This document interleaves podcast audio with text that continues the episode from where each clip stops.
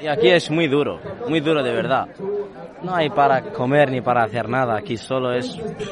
No subes ni bajas, quedas tú a, a, mismo, ¿me entiendes?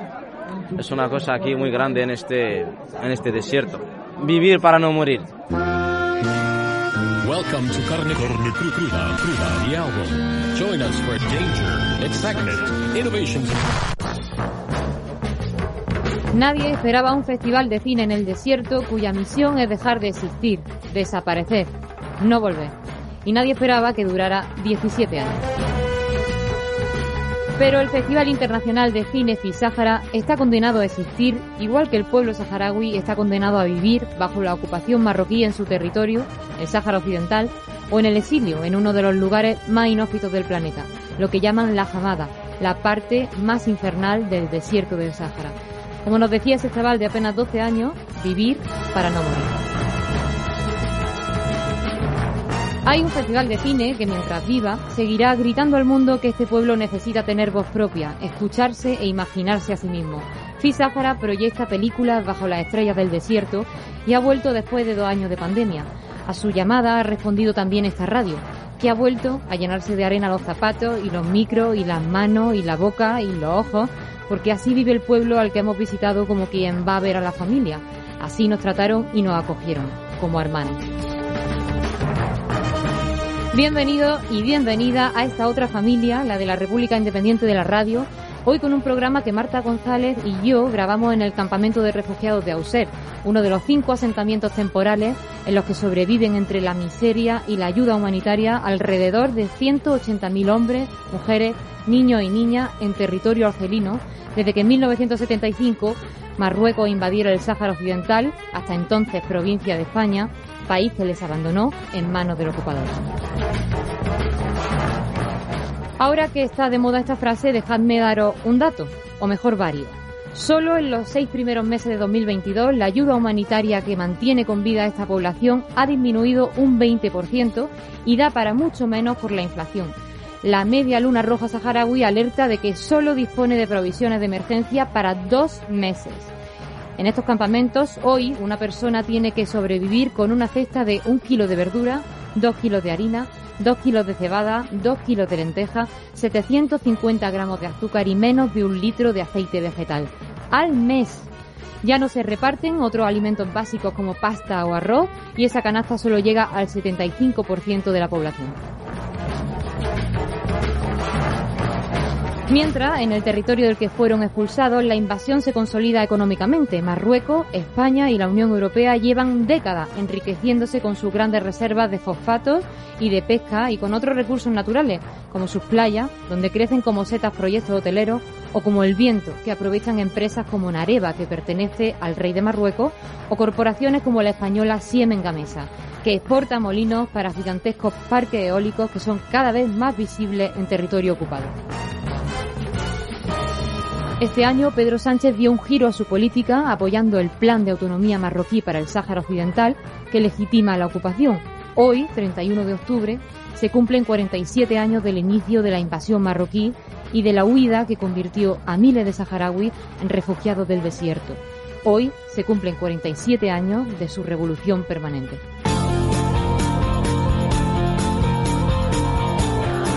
Esto es Revolución, el mítico himno de Amaral, porque Eva Amaral y Juan Aguirre estuvieron allí con nosotras en el Fisáhara, apoyando con su música y sonando como altavoz.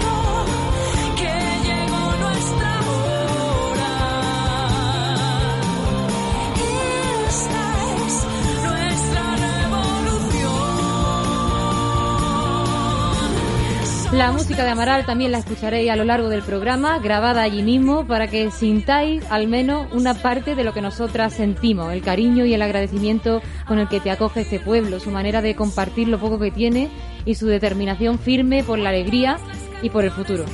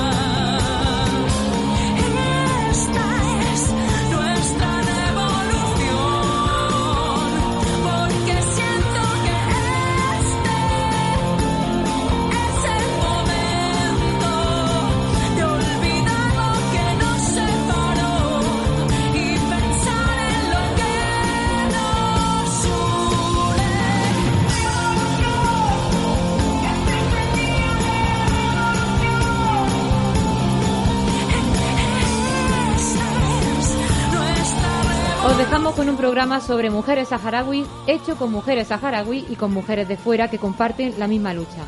La primera de ellas es Embarca Brahim Bumahruta, histórica líder del Movimiento de Liberación Nacional Saharaui Frente Polisario.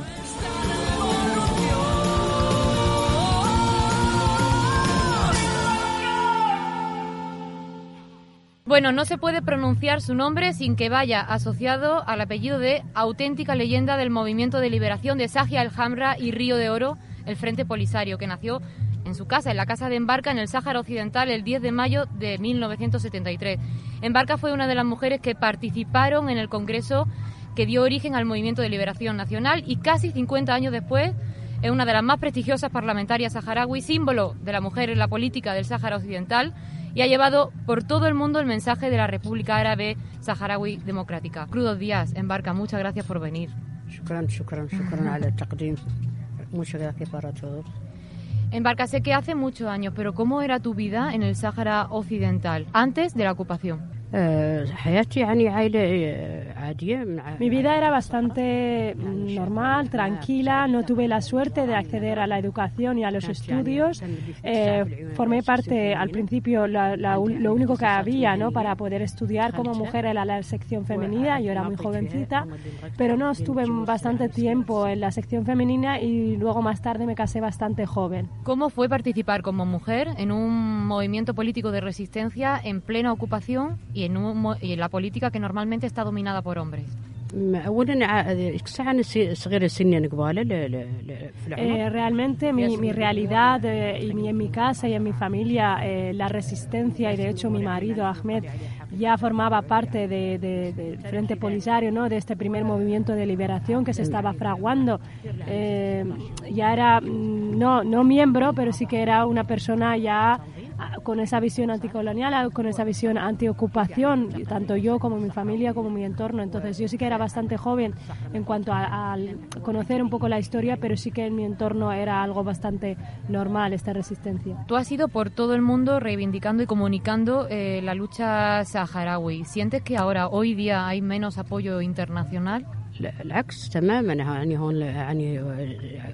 Dice que al revés, que ella siente que al revés, que hay mucha mayor solidaridad con el pueblo saharaui, que cada país es diferente, pero por ejemplo el caso de la sociedad civil española, recibimos de ellos bastante apoyo de la sociedad civil española, que no representa, digamos, la posición política.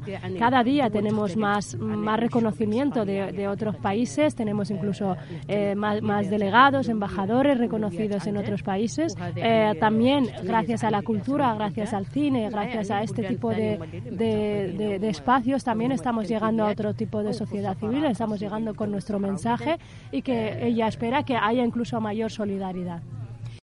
Sin embargo, están siendo unos años muy duros para los campamentos saharauis en territorio, aquí en territorio argelino. Estamos en guerra, la pandemia, ahora lo que vosotras llamáis chantaje marroquí sobre España, el cambio de postura en España. Digamos que aquí se pasa mucha hambre mientras Marruecos explota económicamente el Sáhara Occidental. ¿Entiendes que la gente joven no participe tanto en la lucha o que quiera irse? Realmente no estamos preocupados por nuestros hijos, aunque quieran irse, aunque estén aquí, porque nacieron en los campamentos de refugiados saharauis, vivieron desde que nacieron esta, esta situación y esta lucha, y esta lucha es una lucha de generaciones. De hecho, la juventud saharaui está teniendo mucho más eh, desarrollo educativo, mucho, están mucho mejor preparados académicamente, con estudios, con muchos más poderes y muchas más herramientas que nosotros que nacimos años anteriores, por eso no estamos preocupados por ellos. De hecho, desde la ruptura del alto fuego el pasado noviembre, la vuelta a la guerra, la juventud saharaui ha significado y ha sido partícipe y ha sido un gran motivador de que volvamos a esto para defender lo nuestro, porque sin, sin un Estado tienen claro que no hay libertad, sin volver a un Sahara libre. De, hecho, me gustaría dejar claro que la decisión unilateral de Pedro Sánchez, el presidente del Gobierno de España, solo ha manchado su imagen, ha manchado la imagen del partido político del PSOE y, es una, y, está dando el Sáhara Occidental algo que no es suyo. El Sáhara no se vende. La, soberanía sobre el Sáhara Occidental no la decide Pedro Sánchez, ni, ni el movimiento que ha hecho dándola a Marruecos eh, puede tampoco representar a la población civil española porque simplemente ha perdido también eh, ese, ese apoyo, esa desconfianza también por parte del pueblo saharaui, porque el Sáhara Occidental, solo el pueblo saharaui puede decidir sobre su futuro, solo el pueblo saharaui puede ceder o puede hablar en nombre del pueblo saharaui. Por lo tanto, lo que ha hecho Pedro Sánchez ha sido una jugada que solo la representa él y de, y de hecho ha perdido bastante credibilidad y bastante imagen que tenían eh, tanto del Partido Socialista como de, Pedro Sánchez. ¿Os ha, ¿Os ha, dolido este cambio de postura de España, que ha sido una sociedad muy solidaria con el Sáhara y sin embargo eh, esta, este cambio de postura de Pedro Sánchez os ha dolido? ¿Es una traición dolorosa?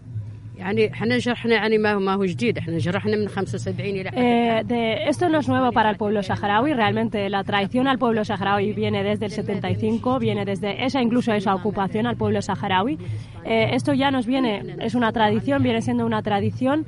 El pueblo saharaui ya se lo esperaba, pero lo, lo cierto se sigue España enriqueciendo de nuestros recursos naturales, se sigue expoliando nuestros recursos naturales y que simplemente esto ha reafirmado esa traición, esa traición que viene dándose, simplemente se le ha puesto palabras, se ha hecho efectiva. No, no lo esperábamos porque, claro, un partido de izquierdas, una coalición de progresistas que tiene ahora actualmente España, teníamos incluso una fe de que, de que el Partido Socialista ayudaría o lideraría esta, este proceso de descolonización que sigue siendo responsabilidad directa de España como potencia administradora del Sáhara Occidental, pero no se ha hecho efectivo. Pero nosotros vamos a seguir, independientemente de lo que diga el PSOE, independientemente de lo que diga eh, Pedro Sánchez, la, la situación jurídica y la naturaleza del conflicto saharaui es un proceso de descolonización y no va a cambiar por ello. Esa lucha es muy larga, en Barca tú llevas toda la vida luchando. Te quiero preguntar cuáles son los momentos para ti más duros de esa lucha personalmente y por el movimiento de, de liberación nacional. Realmente todo es duro. Desde la Marcha Verde, desde nuestro exilio a estos campamentos de refugiados han sido duros, todo realmente es duro porque las guerras, tanto la primera como la segunda, han sido duras porque estamos perdiendo a nuestros hombres, estamos perdiendo en la guerra a nuestras familias, a nuestra gente Pero para mí lo más duro ha sido esperar 30 años, 29 años, a ese referéndum de autodeterminación, a esa promesa de las Naciones Unidas que nunca se cumplió, que para mí ha sido una pérdida de tiempo porque hemos dado nuestra confianza, hemos dado nuestros hijos, hemos esperado, hemos tenido una esperanza en las Naciones Unidas que nunca se, nunca se llevaron a cabo y de verdad esa sensación de frustración, esa sensación de traición de las Naciones Unidas y esa falta de cumplir sus promesas para mí ha sido uno de los momentos más duros 29 años después. ¿La vida para las mujeres es doble lucha? Eh, obviamente siempre ha sido duro, pero es verdad que la sociedad es una hay, eh, hay una anomalía en la sociedad saharaui porque la mujer saharaui siempre ha sido respetada, ha tenido su lugar, pero porque ha obligado ella misma a ocupar ese lugar, porque recordemos que durante la guerra los hombres han tenido que ir a luchar y ellas han tenido que aprender a gestionar sin saber gestionar dentro de la ignorancia, la falta de educación de aquellos tiempos, ha tenido que aprender a gestionar, ha tenido que a educar a los hijos, ha tenido que ser maestra, ha tenido que ser médico. Entonces, por ese hecho, por esa anomalía y ese refugio han sido, han ocupado su puesto, pero es verdad que van a venir eh, generaciones nuevas, generaciones nuevas que no solamente ah, van a apoyar, digamos, a mantener y a sostener esta comunidad, sino generaciones nuevas con un nivel educativo que va a empujar a que ocupen estas posiciones políticas. Porque además en nuestra sociedad y en toda la sociedad es complicado porque ¿quién cría a tus hijos? ¿Con quién se quedan tus hijos? Tú eres una madre y tienes esa responsabilidad, pero esto no es aquí, esto es en todos lados. No hay eh, facilidades para las madres, no hay facilidades para ayudar a las madres y menos en un campo de refugio. Además han partido nuestros esfuerzos. Al final en la ocupación, el exilio a estos campos de refugiados han partido al pueblo saharaui, lo han dividido, han dividido nuestras fuerzas y muchísimas mujeres han venido aquí solas. Muchas mujeres, su familia han quedado atrapadas en los territorios ocupados. Entonces han venido sin una madre, sin una hermana, sin nadie. Vino una, una mujer muchas veces joven, sola y sin nadie. nadie. ¿Tú viniste así en barca? جيتي كي هذا؟ أنا عائلتي كاملة بقيت من غير جات معايا أخت واحدة وأخويا والي ولاية العيون. Dice que toda su familia se quedó allá, pero ella tuvo la suerte de que vino con ella su hermana y su hermano, que es gobernador de la wilaya del Ayub. Quien tiene una familia tiene un tesoro porque los saharauis es todo familia y soy un tesoro de familia. Tú ayer contaste que tú te casaste con 13 años, era la familia quien elegía al marido y yo he escuchado a mujeres estos días que me dicen, bueno, tengo que casarme porque tengo que vivir y tengo que mantenerme. ¿Esto sigue siendo así para las jóvenes o ha cambiado? Es cierto que aquellos tiempos eh, eran tiempos difíciles, obviamente, y que la familia pues elegía, ¿no? Eran acuerdos entre familias con quien te casabas, ¿no? Por, por el beneficio tanto tuyo como de la familia, pero que obviamente todas las sociedades progresan y que nosotros hemos progresado como sociedad y que las dificultades que había entonces no son las que hay ahora, que las mujeres eligen el marido que quieran, porque esto ya ha significado un cambio bastante grande en nuestra sociedad, pero obviamente tú puedes pedir consejo a tus padres, puedes pedir consejo a tu familia, a tus amigos, porque muchas veces el amor es ciego y podemos elegir a alguien, eh, pues eso, ¿verdad, Barca? es tan ciego. El amor a veces está tuerto, sí. ¿Cuáles cree entonces que son los problemas de las mujeres hoy en los campamentos de refugiados saharauis? Directamente la palabra refugio lo expresa todo. Que realmente ser refugiado es no tener derechos, es estar en una tierra que no es tuya, es estar de prestado.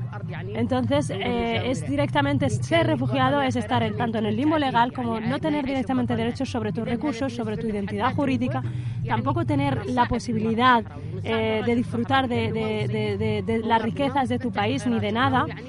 Y también que es muy duro porque tú como mujer ves a tus hijos, ves a generaciones que nacen, que no tienen juguetes, que no tienen piscina, que no ni siquiera han visto el mar de su país, que no tienen nada, que esa palabra ya, ya directamente, no solo para mujer, sino como derecho fundamental de cualquier ser humano, ya lo significa todo, ya significa no tener derechos.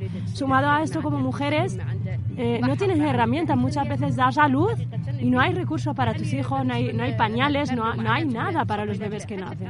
Y tampoco hay un seguimiento de la mujer. Si, si tiene, mm, si tiene problemas, digamos, ¿no? Eh, sanitarios, no hay seguimiento, no hay recursos para hacer ese seguimiento. Entonces, digamos que la palabra lo resume en sí mismo. Refugiado es sufrir. Tampoco no dejar ¿no? de agradecer de todas esas familias españolas y esa solidaridad que acogen a nuestros hijos dos meses en verano y les dan la oportunidad de ver algo diferente. se está emocionando Tess, que es, que es saharaui y que ha vivido en España y, y bueno, y con la que vamos a hablar después, eh, Tess no te, no te preocupes, ya no vas a traducir más, vamos a terminar la entrevista porque entiendo que, que Tess está muy removida estos días visitando su tierra y hablando de todo esto. Embarca Brahim, parlamentaria saharaui y símbolo de, la lucha política de las mujeres en el, en el Sáhara. Muchísimas, muchísimas gracias por venir, por estar aquí hoy en Carne Cruda y esperamos que tengas un buen día aquí en el, en el Sáhara y podamos pasear juntas ahora por las Jaimas. Dice que os agradece a vosotros el espacio, os agradece que seáis el altavoz del pueblo saharaui y, bueno, que, que ahí lo, lo, deja, ¿no? que llegáis a espacios que, que nosotros no podemos llegar y que muchas gracias por eso. Gracias.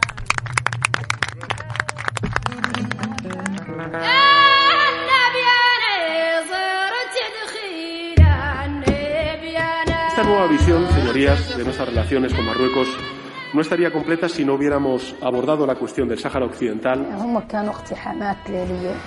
Eh, entraron de manera brutal, eh, violándome, eh, me violaron delante de mi, de mi madre. Ser periodista en el Sáhara Occidental, una labor de riesgo extremo. Garantiza la integridad territorial de España, la soberanía, la prosperidad, la gestión de los flujos migratorios irregulares. Que se investiguen las violaciones de derechos humanos en el Sáhara Occidental. Que el Reino de Marruecos libere los presos políticos saharauis. Es la voluntad de establecer con Marruecos las relaciones que corresponden a dos países vecinos con tanta importancia estratégica en el ámbito del control de la migración, de las relaciones económicas y comerciales. Un estudio de 261 casos de víctimas saharauis que narran las torturas, ejecuciones, desapariciones y Que la propuesta marroquí de autonomía es la base más seria, creíble y realista para ello.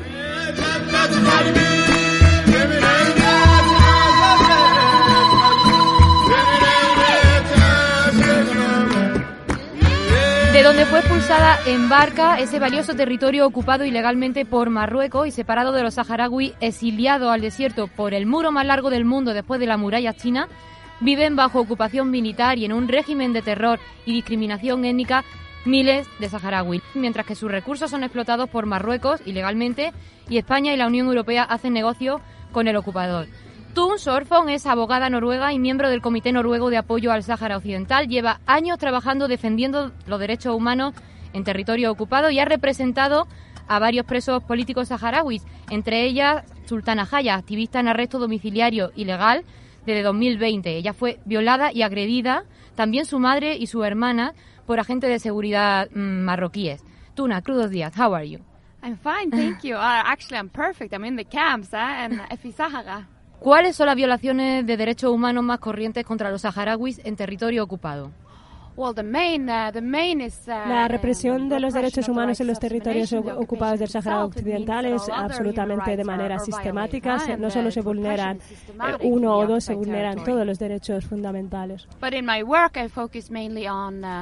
eh, mi trabajo realmente está más enfocado en los activistas, eh, periodistas y los, los activistas silenciados dedicados al periodismo, a las redes sociales, a la comunicación en general, porque al final Marruecos es la, el arma que utiliza silenciar a la población. ¿Cuáles son los efectos de ese silencio informativo? ¿Podemos decir que los territorios ocupados son un agujero negro de información? ¿Desde allí no se puede informar?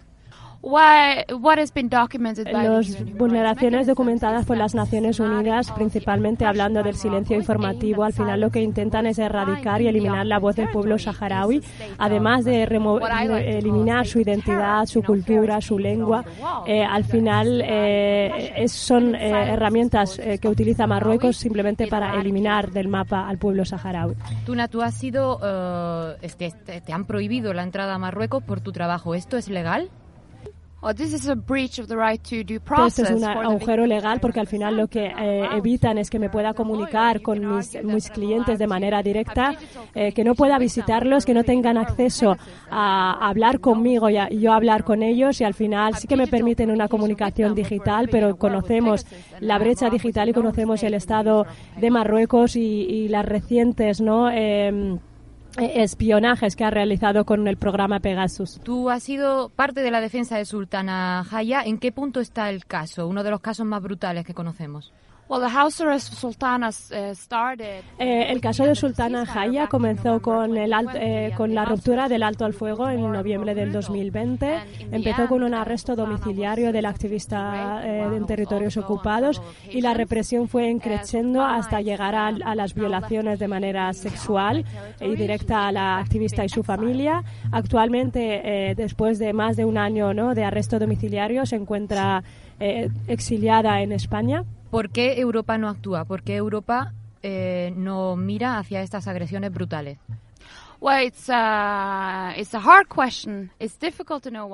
Realmente es una pregunta bastante mm, difícil de responder, es una cuestión complicada eh, de, entender, pero realmente recientemente hemos sabido que Marruecos tiene un arma muy poderosa que es la inmigración que utiliza y con la que amenaza a la Unión Europea, eh, realiza incluso una vulneración sistemática a la sociedad civil que al final no se está denunciando, no se está hablando de esto. Con Tuna han venido dos mujeres que viven en territorio ocupado y que luchan eh, para alzar la voz contra esas violaciones de derechos humanos que ocurren sobre la población saharaui. Son Mina Bali y Nasara Babi. Eh, Mina, ¿has sufrido eh, violencia sobre ti misma o sobre tu familia o conocidos?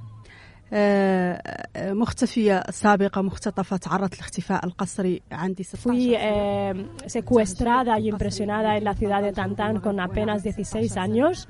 Eh, he sufrido bastante, imaginaros, desde solamente 16 años.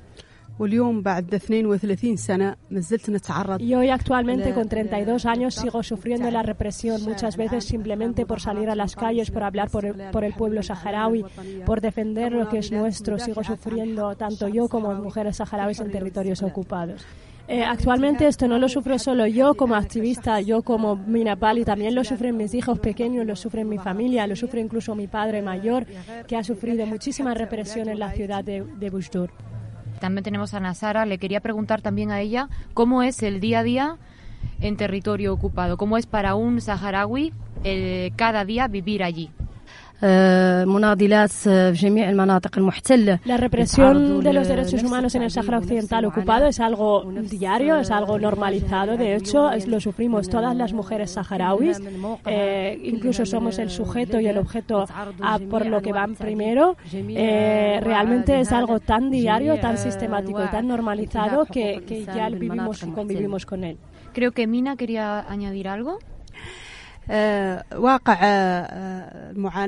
Realmente os voy a poner un ejemplo muy sencillo. Un ejemplo para mí muy sencillo es la educación. Cuando tú eres activista, cuando tú sales a las calles a defender tus derechos, a hablar por el pueblo saharaui, se te, se te elimina, se te cancela en espacios de educación, no tienes acceso a la educación y realmente cuando no tienes acceso a la educación no puedes tener ningún futuro.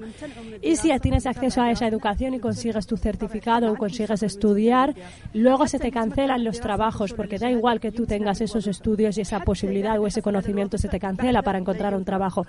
Y si aún así consigues, después de todas estas dificultades, consigues un trabajo, luego te intentan, se, intentan inventar cualquier cosa para eliminarte de ese trabajo, para eh, decir que no eres apto para ese trabajo. Entonces, es un ejemplo muy claro de dejarte fuera del sistema social, de ser una segunda clase en tu propio país. Eh, Voy a poneros otro ejemplo muy curioso. La educación debería ser un derecho, es un derecho fundamental. Y todo hijo de cualquier activista saharaui y conocida no tiene acceso a la educación. Directamente no puede acceder a los estudios básicos. Tengo una última pregunta para Tuna. Estamos escuchando que en los últimos tiempos Marruecos está incrementando la ocupación de esa zona, llevando población marroquí, fomentando que la población marroquí eh, se vaya para lo que Marruecos llama las provincias del sur y aumentando eh, la explotación económica también con mucho turismo, aparte de los fosfatos y la pesca. ¿Esto se está incrementando en los últimos años, esta ocupación económica y de población? What I can say is that Morocco is carrying out. Eh, ese es un hecho, es un hecho que de, de la necesidad y de, y de, las ambiciones de Marruecos como una dictadura, bueno, como un reino, ¿no? An, eh, anexionista, una expansionista que se quiere cambiar el mapa del Sáhara Occidental, quiere de hecho cambiar su propio mapa, quiere anexionarse el Sáhara Occidental, incluso aunque eso se, esté en contra del derecho internacional. Eh, y gracias, eh, todo esto lo está consiguiendo gracias también al expolio de los recursos naturales, porque es un arma muy poderosa para poder hacer efectivo esta anexión y que la, el pueblo saharaui está volviendo, está, de hecho es un hecho de que ya es una minoría dentro de su propio país y obviamente la discriminación eh, para acceso y, el, beneficio de sus propios recursos naturales. Tun, Sorfo, Mina, Bali, Nazara, Babi, os agradezco muchísimo que hayáis estado aquí. Os dejo libres porque sé que tenéis un taller muy importante de concienciación y de in información para esas propias mujeres sobre su derecho humano y cómo denunciarlos. Muchas gracias por estar aquí y mucho, mucha, mucha suerte y mucho ánimo en vuestra lucha. Soy del hemisferio sur o si llegué del norte, si caigo saliendo a flote, no sabes qué esperar de mí ni pronunciar mi nombre. Apareciste de la nada como una ráfaga de luz. Cuando sostuve tu mirada, el ruido se apagó.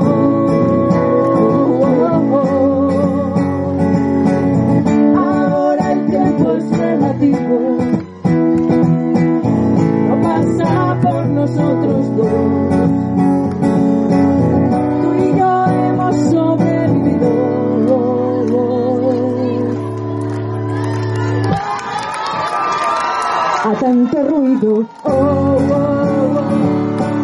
visibilizar la situación de este pueblo y de las mujeres saharauis, han viajado hasta este desierto otras dos mujeres que no necesitan presentación, pero yo la voy a hacer.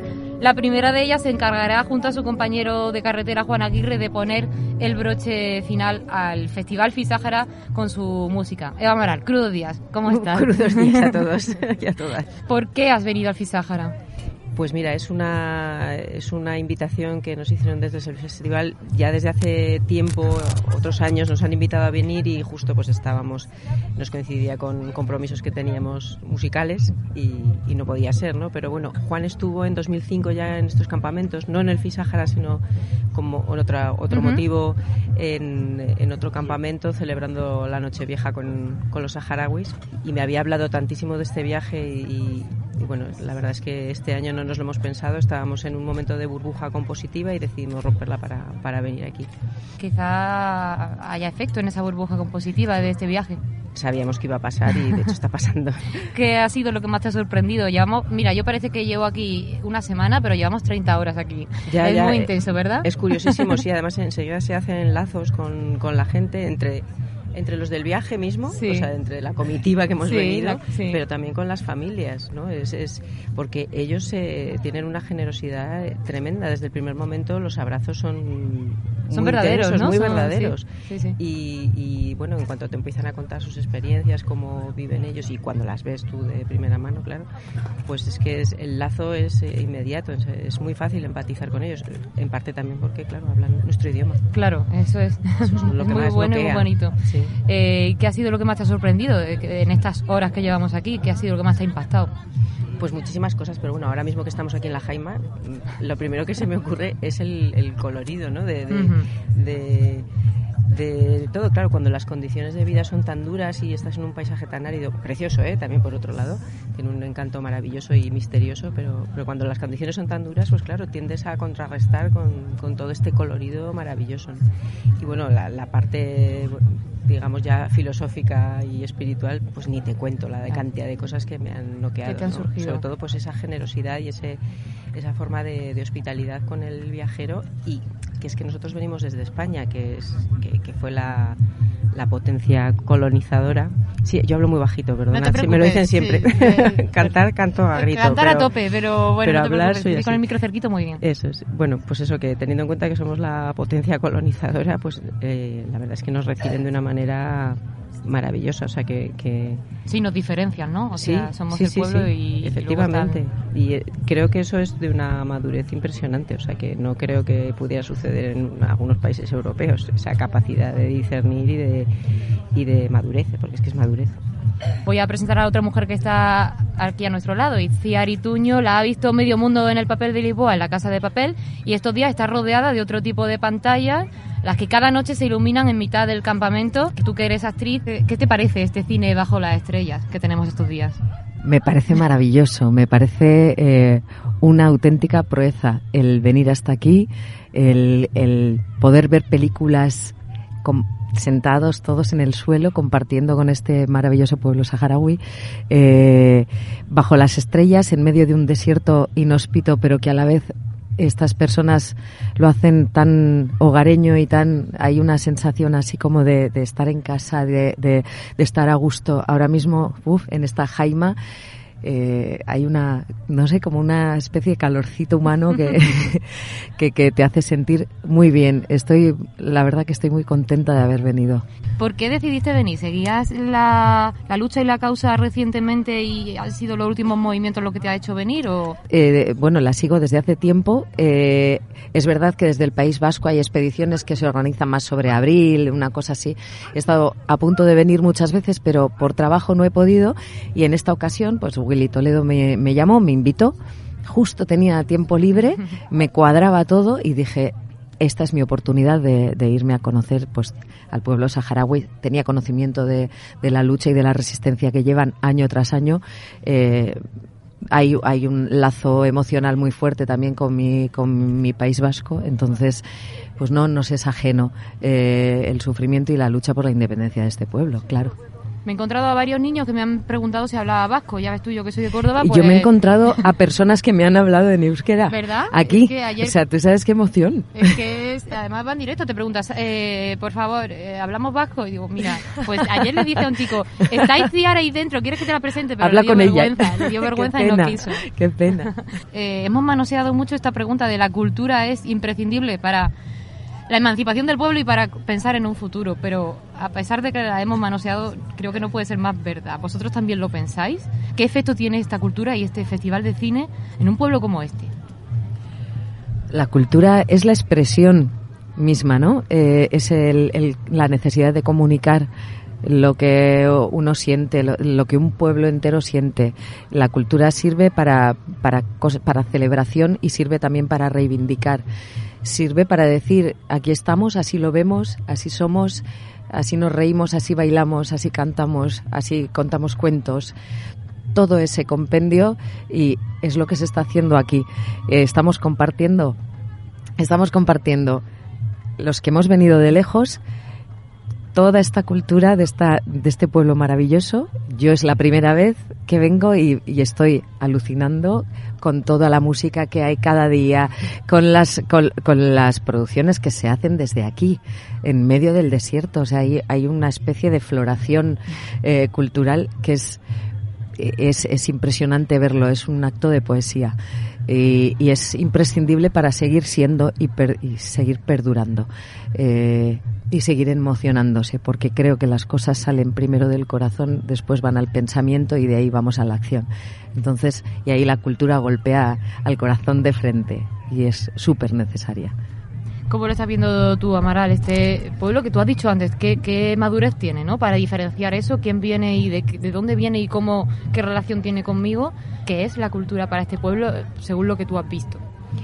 Pues yo creo que es importantísimo y que ellos son muy conscientes. O sea, que, que la cultura es su sello de identidad eh, que de hecho eh, si alguien quiere destruir su pueblo será una de las cosas que, quiera destruir primero porque es, es lo que les diferencia ¿no? son sus tradiciones son sus costumbres son es su pintura su música su cine además ahora precisamente a través de los talleres de, que, que se hacen en Fisahara y de la escuela de cine pues están están haciéndose producciones saharauis y creo que, que todo eso precisamente ellos son muy conscientes de que lo tienen que luchar también para que para que nadie lo anule o lo absorba o haga parecer que, que bueno que forman parte de algún tipo de mosaico de, de nada o sea ellos son ellos y, y su cultura es precisamente la, la, bandera bajo la que la que pueden defender su identidad Cuando, viniendo de España, ¿vosotras creéis que allí se conoce esta eh, que la mayoría de la población conoce esta situación? Incluso que llevamos hablando de esta situación 50 años, pero ¿creéis que hay desconocimiento? Bueno, yo creo que ahora mismo hay algo de apagón informativo. O sea, que os quería dar las gracias por estar aquí.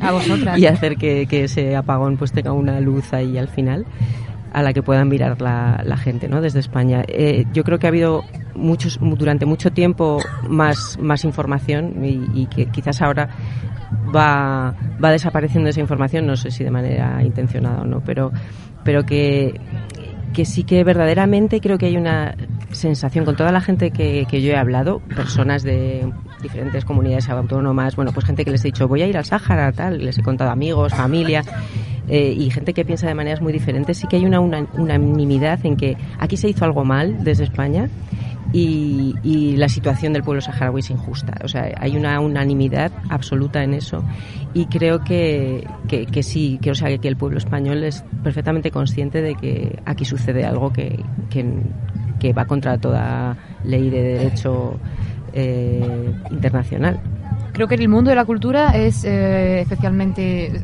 es el más proclive a entender esto porque en España el movimiento bueno este festival nació con el empuje de, personalidades del mundo de la cultura también española ¿Por qué? ¿Por qué siempre los artistas tenéis que dar estas lecciones? Hombre, eh, no, hemos venido aquí a eso, ¿eh? sí, sí, sí, no, son lecciones, pero, pero es cierto que, que, se, que, que bebemos de, de estas aguas, ¿no? Eh, lo que sucede en el mundo eh, es un poco lo que nos permea y que después sale eh, es lo que nos rodea. entonces todo todo lo humano, todas las los grandes problemas, como no nos van a afectar si si trabajamos desde lo emoción, desde la pura emoción. Yo creo que las lecciones nos las han dado las mujeres que acabas de entrevistar anteriormente. Eso es a lo que hemos venido a aprender, esa lección. ¿Cómo se va a reflejar estos días que vamos a estar aquí en vuestras canciones, películas, series? Aparte de materializarse en mi persona y, en, mis adentros, yo tampoco soy una creadora de, no sé, soy, soy actriz, generalmente me sumo a proyectos que ya están, me vienen dados, ¿no?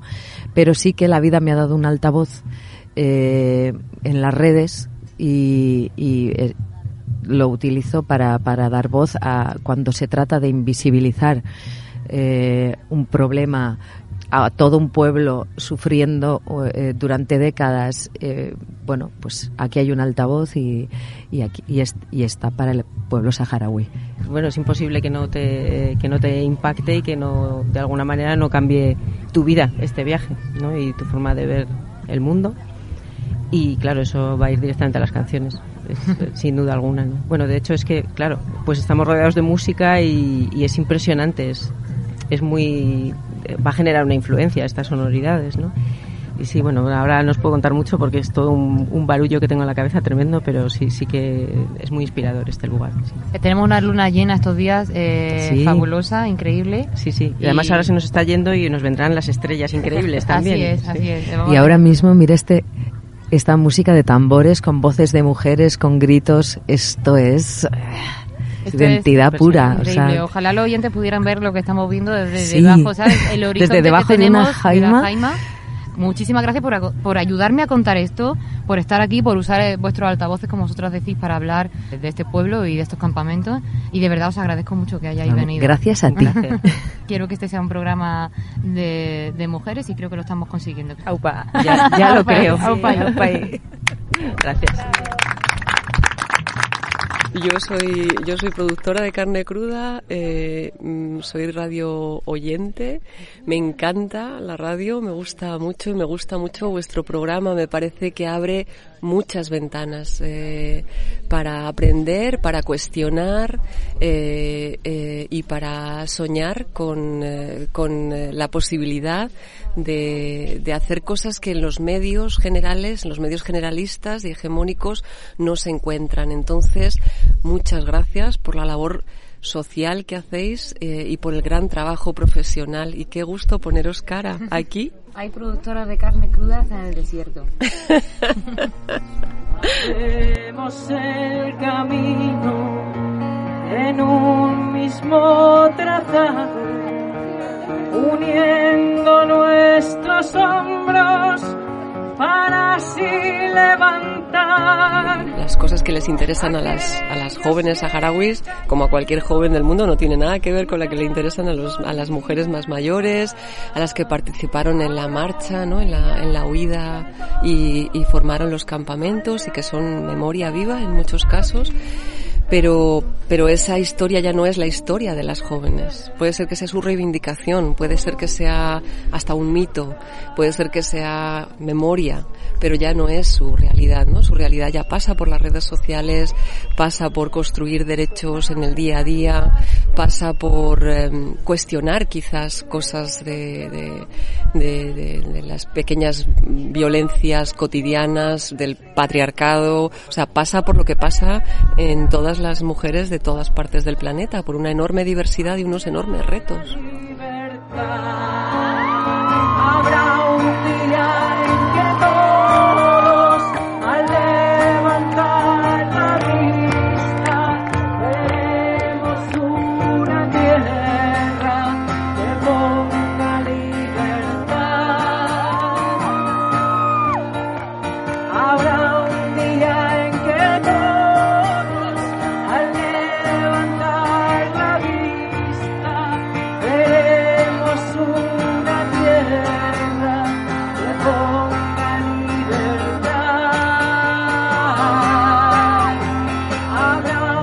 Tiene 21 años, quiere ser futbolista, vive en Auxerre. Hemos conocido su historia porque Rocío, su hermana española de la familia con la que ha pasado cinco veranos en España con el proyecto Vacaciones en Paz, también es oyente de carne cruda y en cuanto vio que estábamos en los campamentos, nos escribió para que conociéramos a Aida. ¿Por qué quiere ser futbolista? Porque cuando estoy pequeño, mi sueño es ser un jugador. Y, y- y llevas siempre, toda la vida jugando. Sí, todo. Ah, de 5 años hasta ahora tengo 21 años. ¿Y te gustaría jugar en algún equipo de fuera? Sí, claro, porque siempre estoy buscando eh, algunos equipos para poder jugar con ellos y me he trabajado mucho, mucho para ser un jugador. ¿Y qué pasa? Tú me contaste que vino un ojeador de algunos, de algunos equipos en España y, y- y te dijeron que eras muy bueno, pero tú no has podido, no puedes eh, hacer los papeles para irte a jugar fuera, ¿no? Eh, sí, verdad. Y haciendo aquí una copa y me he encontrado un, un hombre y eh, tú haces todo, tú eres, vas a ser un jugador, porque juega bien. Digo, gracias. Me he venido a mi casa, me he encontrado a mi madre y dice, mi, me dice, mamá, ayúdame para ser un jugador, porque yo puedo. Pero nosotros aquí, como sabes, sin papeles, sin nada, y como España está también muy, muy lejos, mucho. Voy a presentar a, a otra amiga que tenemos aquí, que es Amal, que estudió lenguas extranjeras y un máster también en esa materia. Ella nació en el campamento de refugiados de Alayún, y aunque ahora vive en Tinduf. Eh, Amal, ¿cómo era tu vida en los campamentos y por qué decidiste iros a Tinduf? Y primero, hola, eh, es que he ido a Tinduf porque a causa del estudio, porque cuando llegas al bachillerato tienes que ir a los el Argelia allí. Por eso, Tinduf es muy, puedes ir a los campamentos, ah, puedes ir también a Tinduf, eso es, la causa primera es el estudio. ¿Y estáis mejor en Tinduf, un poco mejor que aquí en los campamentos? Es que de- al caso de vivir es que mejor Tinduf, porque hay todas cosas y puedes estudiar, puedes hacer muchas cosas, pero es que los campamentos es a donde llegar, es, es todo. Los muy campamentos es, es muy difícil, pero los campamentos me gustan mucho. ¿Los echas de menos? ¿Echas de menos tu casa en Alayún? Es aquí, así. Sí. Sí, sí. ¿Te gusta cuando vuelves? Sí, claro. Bueno, y voy a presentar bien, esta vez sí, a Tesh Sidi, que es saharaui, actualmente la presidenta de la Asociación Saharaui en la Comunidad de Madrid.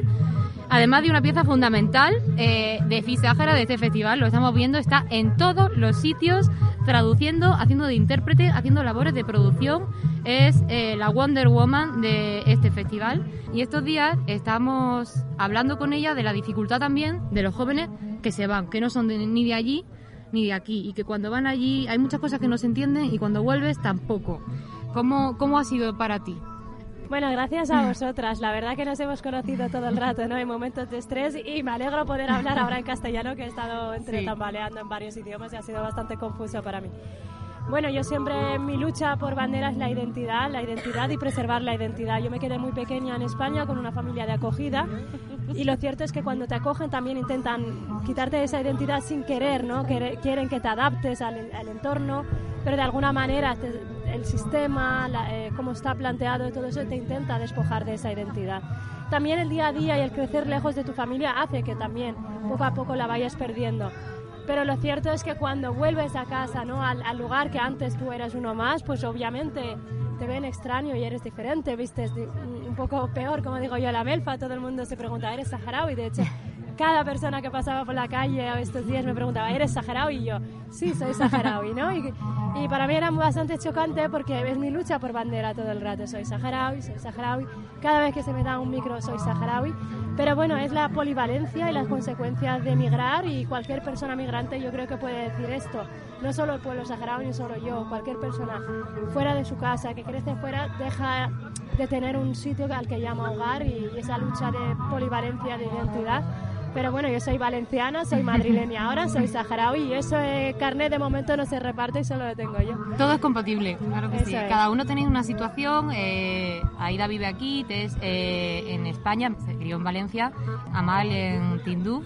Le quería preguntar, a, bueno, quería preguntar a todos. Empiezo por Aida. Estos días hemos hablado con muchos jóvenes aquí en los campamentos que de verdad no ven ningún futuro, están muy cansados, muy cansados de estar aquí, de no tener oportunidades, de tener un horizonte que siempre es el mismo y que no pueden romperlo tus amigos y tú, Aida, ¿cómo estáis? ¿Qué, cómo, ¿Cómo estáis viviendo eso, esa falta de, de esperanza en el futuro?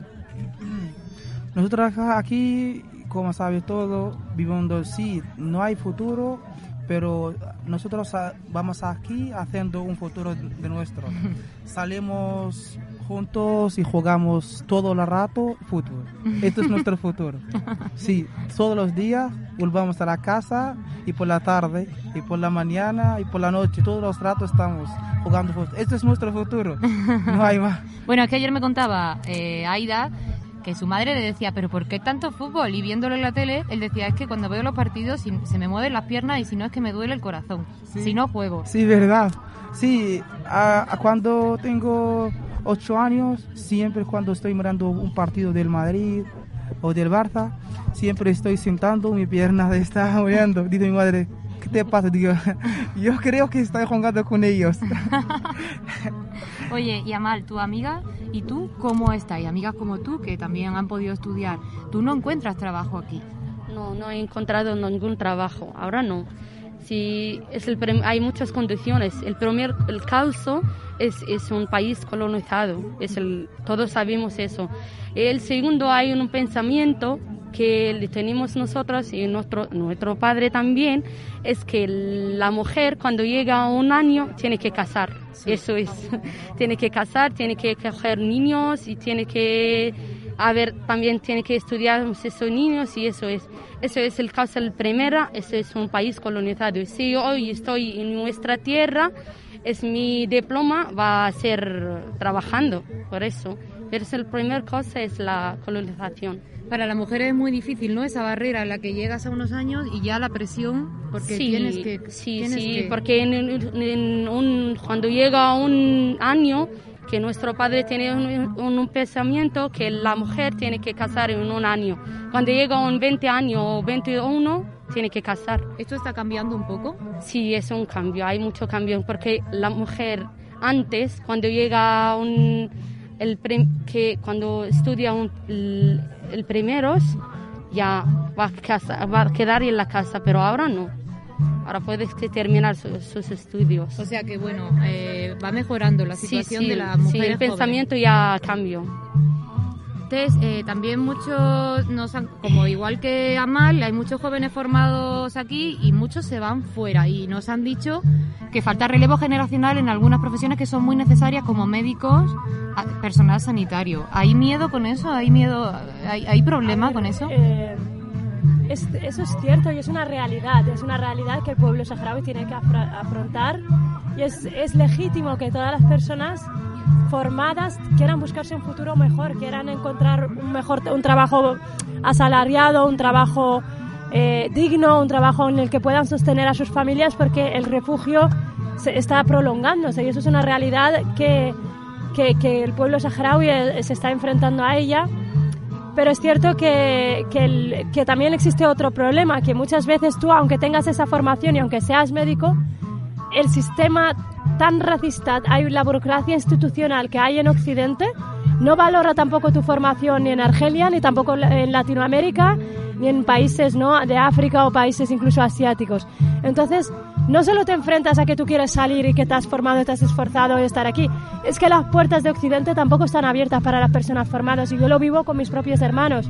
Hablan cinco idiomas, abogados y todo lo que tú quieras, pero no pueden acceder ahí porque menosprecian directamente su, su, su formación o menosprecian los títulos que ellos han tenido. Y yo, aunque haya estado muchos años sin tener, digamos, esos papeles, solamente por haber tenido una ingeniería en, en un Estado miembro de la Unión Europea, pues tengo las puertas abiertas al mundo. Qué injusto es eso. Entonces no es que solamente el pueblo saharaui quiera irse afuera, que el pueblo saharaui quiera, eso es legítimo. Y eso hay que dejar también a las personas buscar eso, pero muchas veces pensamos que migrar es a mejor, porque la migración siempre se, se ve desde una perspectiva mala, ¿no? De vienen y vienen y vienen. Migrar es legítimo, es un derecho, como lo hacemos, pero depende de quién lo hace, se ve bien o se ve mal. Pero yo te puedo asegurar que como persona migrada muchas veces desearías haber estado, volver a tu tierra, estar con los tuyos. Entonces, no es una idea romántica ni es una idea que todo el mundo puede tener acceso. Os pregunto lo último, porque tenemos que irnos y acabar Tenemos el programa. aquí- Tenemos mucha presión musical alrededor. Eh, os pregunto a los tres, ¿cómo querríais que fuese vuestra vida y la de vuestra familia en 5 o 10 años? Empiezo por ti, Amal. Es un- una pregunta, es muy, ¿cómo voy a Difícil, decir? ¿no? Difícil, sí.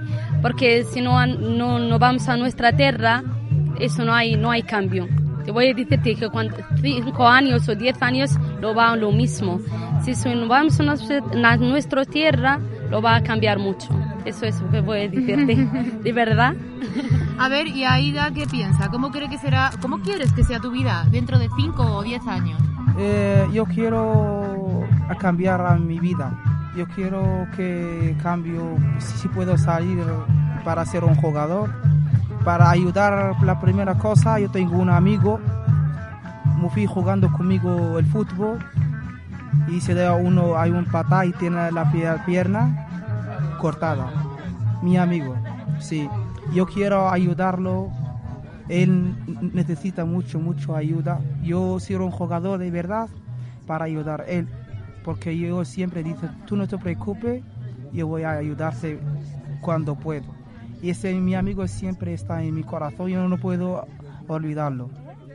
Y también quiere también ayudar a todos los niños, quiere también, ah, tiene futuros para jugar fútbol. Hay un niño todavía está chicos, quiere también salir. Si yo estoy un jugador, puede ayudar ellos también. Y uno ayuda a uno hasta el final. Somos un, un equipo, un saharaui en España. Uno puede ayudar. Tú nos has contado, Aida, que también hay muchos amigos tuyos que han ido a la guerra. Sí, tengo un amigo se fue a la guerra. Sí, ahí tengo amigos se fue a la guerra. Sí. ¿Y cómo lo están viviendo eso? ¿Y cómo lo estáis viviendo? Ver amigos, amigos tuyos que, y vecinos Sí, a que se ver. van a la guerra. y Sí, que no- yo tengo amigos se fue a la guerra y estamos felices ahí, porque mira, porque todo el mundo, porque todo el mundo aquí, como ve, no hay mucho trabajo, no hay todo, y quiere se, se, se, se va a la guerra para así puede traer con él un poquito de dinero De para dinero. ayudar a su familia. Y también, mira, cuando alguien no está en su país, ¿sabe? Él quiere que Sara está libre, ¿me entiendes? ¿Quieres luchar? Sí, quieres luchar, claro. Tess, Yo solo espero no ver, ver más sobrinos naciendo aquí. Es muy duro. Yo ya no es tu realidad, ya cuando ves que la realidad se replica, que tienes sobrinos que van naciendo, que, que se va a prolongar esto más, que vas a tener un problema jurídico, el, el tema migratorio, el que no tengan tampoco papeles, el que, el que sigan aquí resistiendo es súper duro. Entonces yo solamente espero no ver más generaciones naciendo en, en, en, en esta Ahmed, en este desierto, despojados de sus derechos fundamentales. Solo desearía eso, es, es bastante optimista, bastante romántico, pero es que yo siempre cuando me preguntan, no, es que es complicada, tiene una solución complicada el Sahara Occidental, yo siempre digo, ¿y qué hacemos? ¿Nos quedamos en el sofá? Entonces hay que seguir y ya está. Hemos escuchado en este festival que los saharauis no conocen lo imposible y vosotros mismos nos lo estáis contando. Aida, Amaltes, de verdad, muchas gracias por A estar ti. aquí, por venir a, a contarnos vuestra vida y, y a, y a esperar que en este sitio que sopla tanto el viento, sople en algún viento de cambio para la Eh, gente ojalá joven que sí. de aquí. Ojalá que sí. Muchas gracias. A ti. Gracias para vosotros también, para la oportunidad. Bueno, lo último, solo quiero decir una cosa. Realmente yo he venido aquí, todo este viaje y todo este programa ha sido para volver a encontrarme con Rihab, que la tengo aquí al lado y que es mi hermana saharaui que vino a Córdoba. Ay, ¿qué me- Vino a Córdoba cuando era muy chiquita y tenía 8 años y recuerdo que era súper valiente porque era muy pequeña y aún así solo lloró una noche. Solo lloró una noche y recuerdo eh, que solo le gustaba el huevo duro y el pepino. No quería comer más. Claro. ¿Cómo estás? Muy bien, ¿y tú? ¿Estás contenta? Muy contenta por, por verte. Y tengo muchas ganas de mi familia toda que viene aquí al Sahara. Sí, Oye, eso. vamos a mandarle un, una- un saludo a mamá y papá y Julia y Clara y. Violeta chiquita. Sí, Violeta chiquita ya tengo muchas ganas de verla, de verdad. Te quiero mi familia y tengo muchas ganas de verte y... ¿Qué voy a hacer? Nos vamos. Muchas gracias por venir a la República Independiente de la Radio en estos campamentos de personas refugiadas en el Sáhara. Un aplauso para todas vosotras. Y que la radio os acompañe.